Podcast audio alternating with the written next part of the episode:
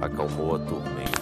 Olá, eu sou o Joramar Dantas, sou pedagogo, técnico em segurança do trabalho, memorialista, poeta, escritor, ex-diretor cultural do município de Amélia Rodrigues.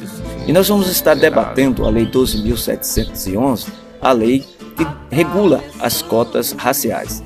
Para tanto, vão participar neste debate os nossos convidados, Alice e Edmundo, que são alunos no colégio Anísio Teixeira e estão concluindo o segundo ano do ensino fundamental.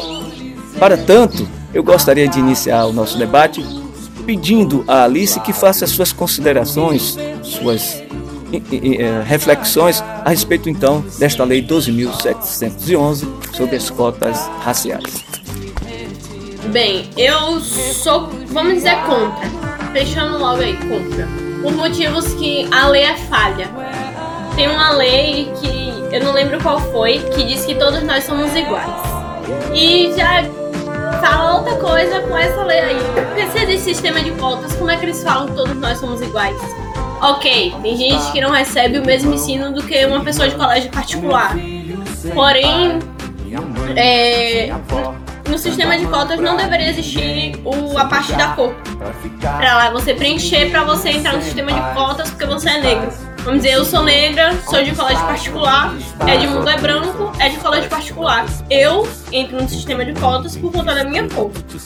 E Edmundo não.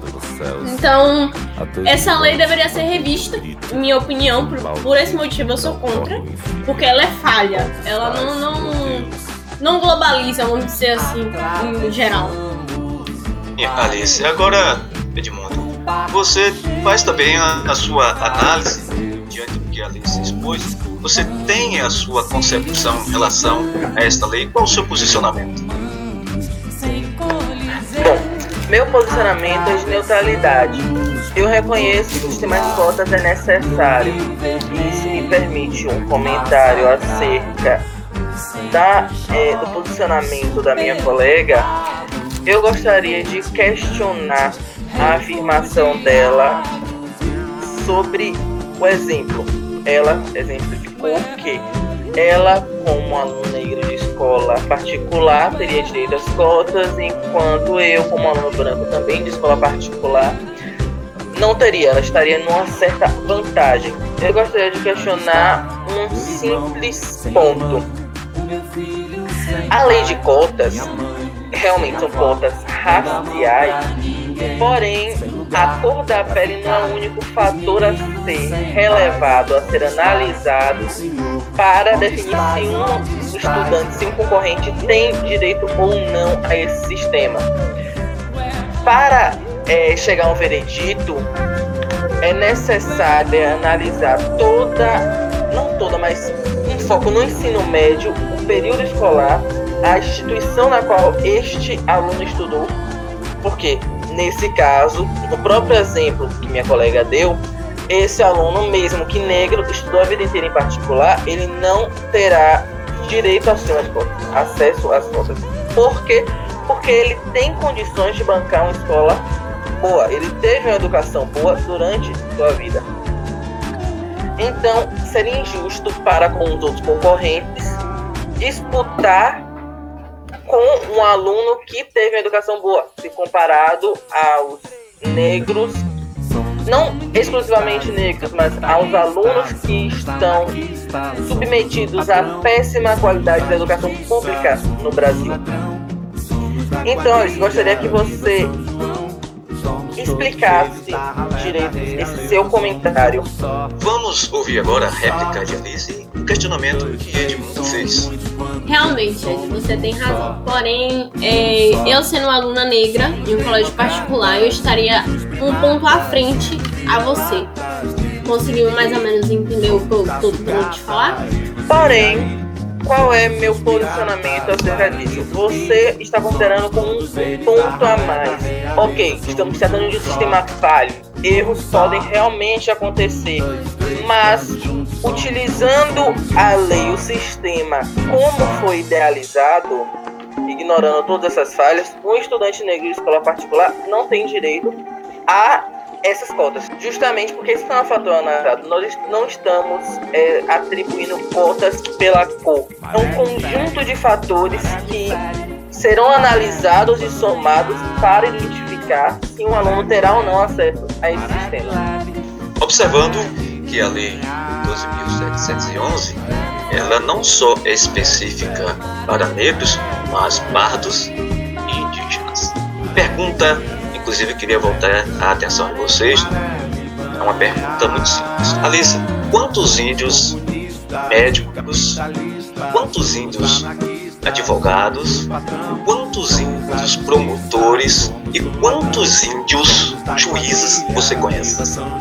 Realmente, nessa questão que você falou, são pouquíssimos índios que, que entram no, no, em uma universidade e conseguem um emprego.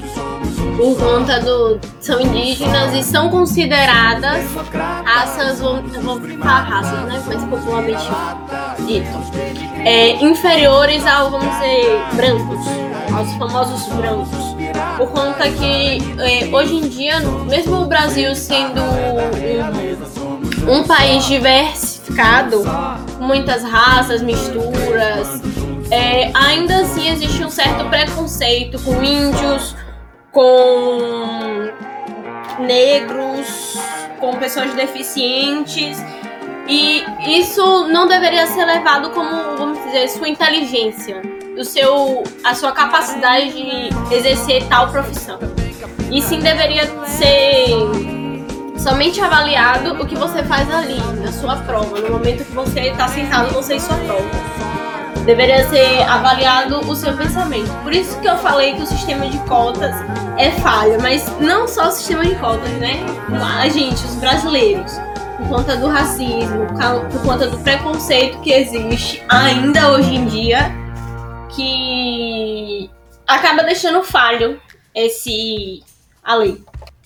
Muito bem, Alice. No que você falou, então podemos dizer que o Brasil é um país com uma cultura preconceituosa estrutural. Concorda? Concordo. Mesmo sendo uma cultura diversa, sim, hoje em dia ainda existe muito preconceito na hora que for. Na hora, no momento da contratação de, de uma pessoa. Não é visto somente a sua capacidade de exercer aquela função, mas sim a cor de pele, a origem, entre outros.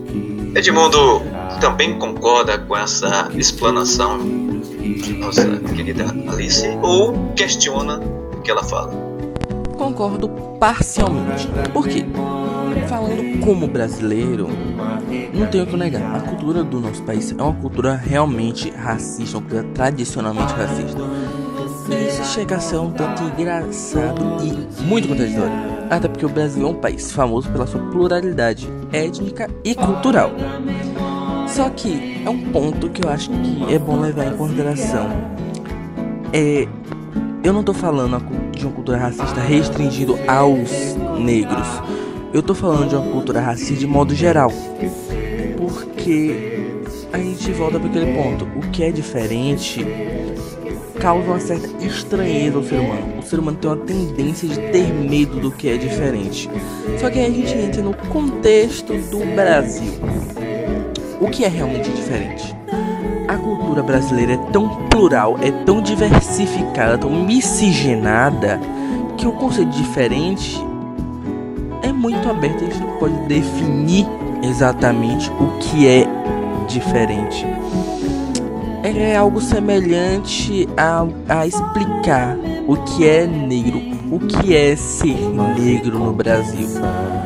Todos somos negros.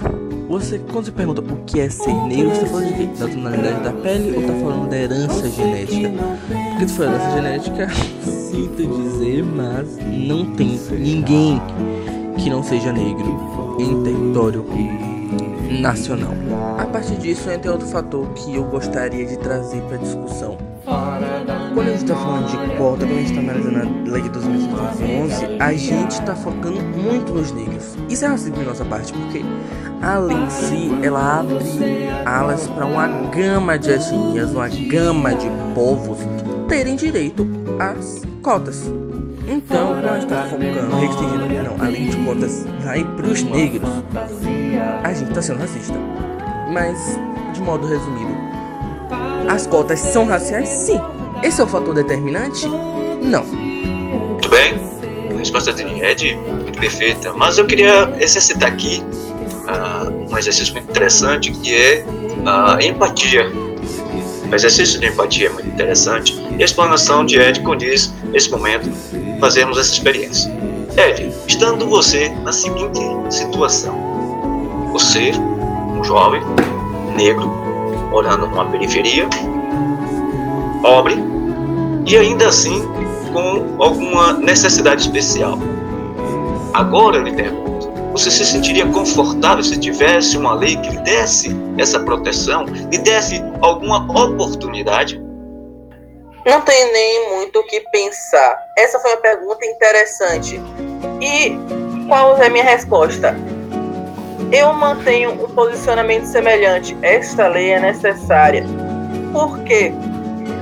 Porque o país em si, analisando a cultura, o povo brasileiro acaba excluindo muito essas minorias, entre aspas, que acabam não sendo minorias.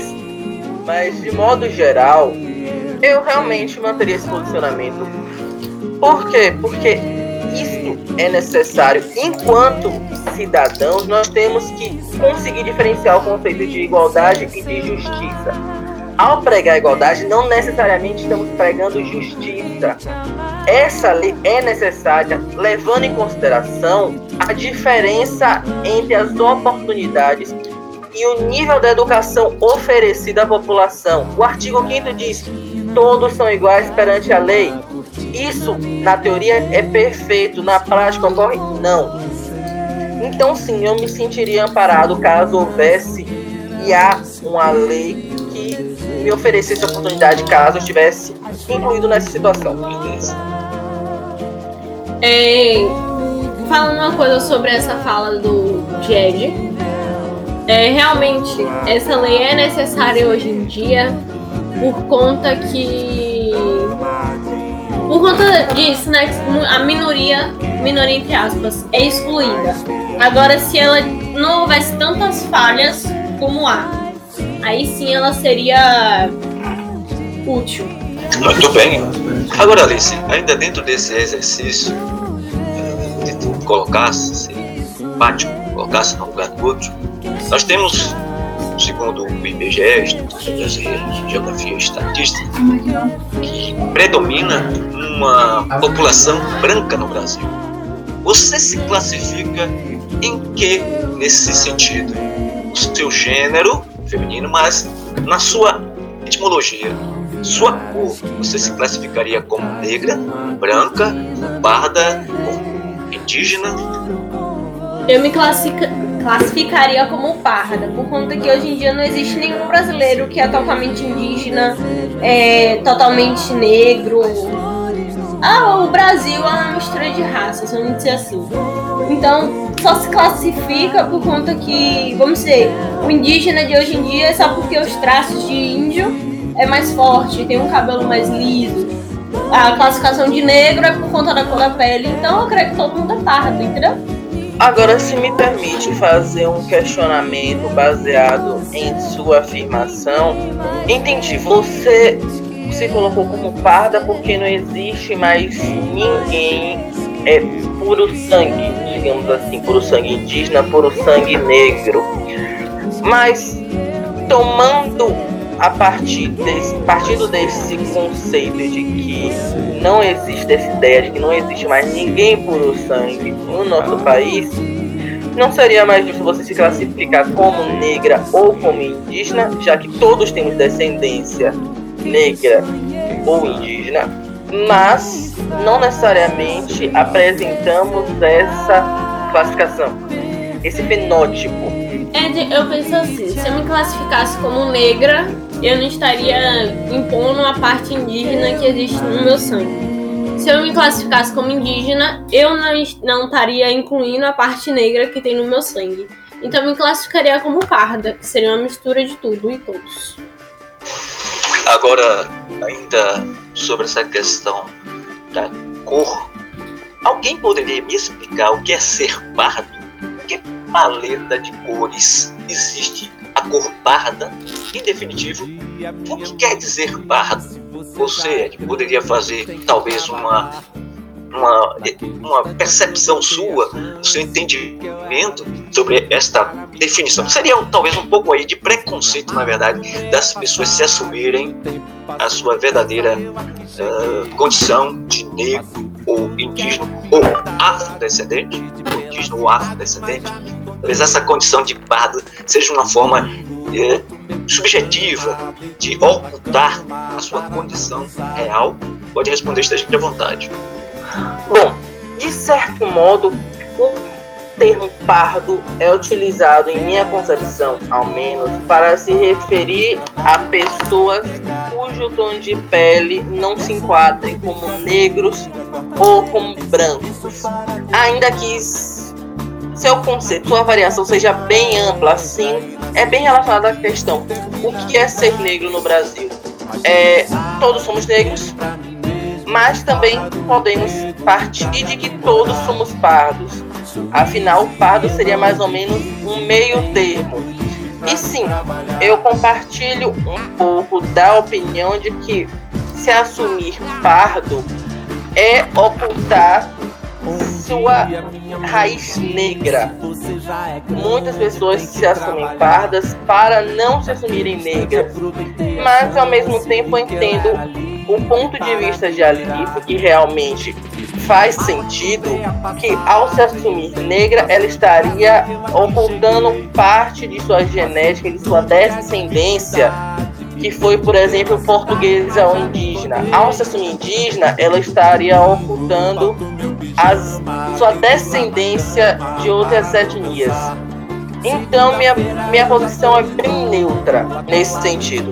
Ainda em questão a cor parda, ainda em questão a cor negra, ainda em questão a cor branca, venho dizer a vocês que esta lei 2711 ela apenas tem oito anos de sua existência. Vocês imaginem o Brasil no futuro com a anulação desta lei. Imagine, e eu gostaria de ouvir a opinião de Alice em relação a isso. O Brasil, sem esta proteção e levando em consideração o desmonte que está sendo feito neste momento, a educação e as propostas sugeridas pelo atual presidente nas mudanças voltadas para a educação, para a economia, mas especialmente na questão da educação. Qual o futuro que teremos enquanto brasileiros enquanto país em desenvolvimento, enquanto identidade, se houver a anulação possível desta lei. Gostaria de ouvir de Alice a sua percepção, seu entendimento, a sua compreensão, sua opinião sobre essa questão. Bem, seu Juramar, é, o que o senhor quis dizer aí, no caso, seria se houver a retirada do, no futuro dessa lei, uma hipótese. É, primeiro, os, as pessoas de, de renda baixa, que estudou a vida toda em colégio público, com um péssimo ensino, eles ficariam bem atrás por conta de não ter o mesmo ensino de uma pessoa de colégio particular, vamos dizer assim. E a única coisa que deveria acontecer, não remover a lei, mas sim melhorar tirar as falhas que existem nela. Perfeito, Alice. Agora, voltando a uma outra lei, que é a 12.990, 2014, ela estabelece cotas para pessoas com necessidades especiais. Agora eu dirijo a Edma. Em relação a isso, Edma, qual o seu olhar seja ele ou não, em relação a esta lei de 2014. Bom, assim como a lei de 2012 a 2011 é uma lei necessária, porque estamos tratando das oportunidades às quais as minorias ou não recebem. Porque são poucas oportunidades. Eles realmente, por estarem em situação de marginalização, entre aspas, não no sentido direto da palavra, mas estarem à margem da sociedade, à margem das oportunidades, é, eles precisam de um incentivo para conseguir as, ingressar ao ensino médio, é, arranjar emprego. No caso, eles precisam de incentivo para poder realizar as atividades que são essenciais para qualquer cidadão em um país com regime capitalista. Para poder prosperar, acaba sendo necessário alguns empurrões, digamos assim, por parte do governo ou de até mesmo, de até mesmo instituições. Então, meu posicionamento referente a essa lei de 2014, de forma resumida, é sim, eu sou a favor. Sim, é necessário, porque para tornar essa sociedade mais justa, são necessárias políticas inclusivas, políticas que peguem essas, esses grupos mais à margem e levem ao centro. Beleza. A questão foi muito bem pontuada. Não há um consenso entre vocês da necessidade da manutenção e garantia destas leis. Perfeito? Vocês já vivenciaram em algum momento, principalmente você, Alice, de ter estudado em algum período na escola pública? Não, mas muito, toda a minha família passou por isso. E eu observo o meu ensino, por conta de eu ser bolsista, ter estudado bastante para conseguir entrar, é, e meus primos, irmão, não ter conseguido ter, ter a mesma sorte que eu tive. Então, eu observo prima minha que está no segundo ano do ensino médio com o meu estudo hoje em dia do segundo ano do ensino médio. Não é a mesma coisa. Ela, o ensino da, do colégio público é muito mais atrasado do que o da gente que a gente aprende hoje em dia no colégio particular. Bom, diante do que vocês expuseram, que é muito interessante as percepções, eu queria chamar a atenção a vocês que esta lei 12.711, embora tenha apenas oito anos na sua existência, países como a Índia, em que a segregação, onde o racismo é ardente, é muito acentuado, esse modelo de cotas foi implantado na década de 50, certo? Já os Estados Unidos, que ainda não nós podemos observar até hoje a movimentação da segregação, que é muito intensa, tivemos uma lei semelhante que foi adotada em 1960. O Brasil está muito atrasado por conta de apenas oito anos da implantação e funcionalidade desta lei. Outros países como Colômbia, América do Sul, é, África do Sul, Nova Zelândia, Austrália, tem um modelo semelhante com a legislação que também dá essa proteção às pessoas de baixa renda, às pessoas que sofrem algum tipo de discriminação. Eu gostaria de saber, agora, para finalizar o nosso, nosso debate, a opinião, a consideração final de cada um de vocês, uma conclusão do pensamento do que vocês aprenderam e desenvolveram nesse processo todo de discussão, o legado que podemos deixar para aqueles que possam estar ouvindo as falas que foram ditas aqui e que vocês se posicionassem cada um individualmente com suas particularidades, pudessem finalizar sobre essa questão que foi debatida até o momento. Pode começar tá? qualquer um dos dois, ou Edmundo ou Alice, esteja à vontade, pode até ser mais cavaleiro permitir que a dama se possa falar primeiro, ou o empoderamento da mulher pode também permitir que o homem. Não, a dama é dama macho, pode ir, Ed. Bom, quais são as minhas considerações finais? De modo resumido, sim, as cotas necessárias. A partir de tudo que foi discutido neste debate, é, é notável a desigualdade social presente no Brasil, a discriminação que está impregnada em nossa cultura. Então, eu posso acabar sendo um pouco repetitivo, mas eu gostaria de frisar novamente a questão das oportunidades. Nem todo mundo tem as mesmas oportunidades. Não somos iguais, ainda que esta igualdade nos seja garantida pela lei, pelo artigo 5 da Constituição Federal. Igualdade não é justiça. Eu posso dar as mesmas oportunidades para todos. Isso é justiça. Agora, em um contexto onde toda a população não possui o mesmo nível educacional, é, as mesmas oportunidades, padronizar um sistema é, de avaliação é igualdade, mas não é justiça. Então, a partir disso, é, o que eu realmente quero dizer, indo direto ao ponto. Sim, eu sou a favor das cotas, mas essa não deveria ser uma medida a longo prazo a cota deve ser usada como? Ela deve ser uma medida de curto prazo, uma medida provisória, para que durante esse período o governo possa investir na educação e investir realmente nas necessidades da população para tornar esse sistema o mais igualitário possível o sistema de educação, no caso, para que não seja necessária a utilização desse sistema de cotas. Fique à vontade para você fazer suas considerações finais. Bem, concordando com o Ed em algumas partes, eu sou, vamos dizer, sou meio que a favor do, das cotas. Porque não sou totalmente a favor. Porque, em minha opinião, deve se rever esta lei pois ela é falha. Ela não deveria ser falha. E uma coisa tão importante para muitas pessoas.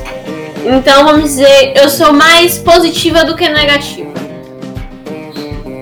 Muito bem. Eu gostei muito da.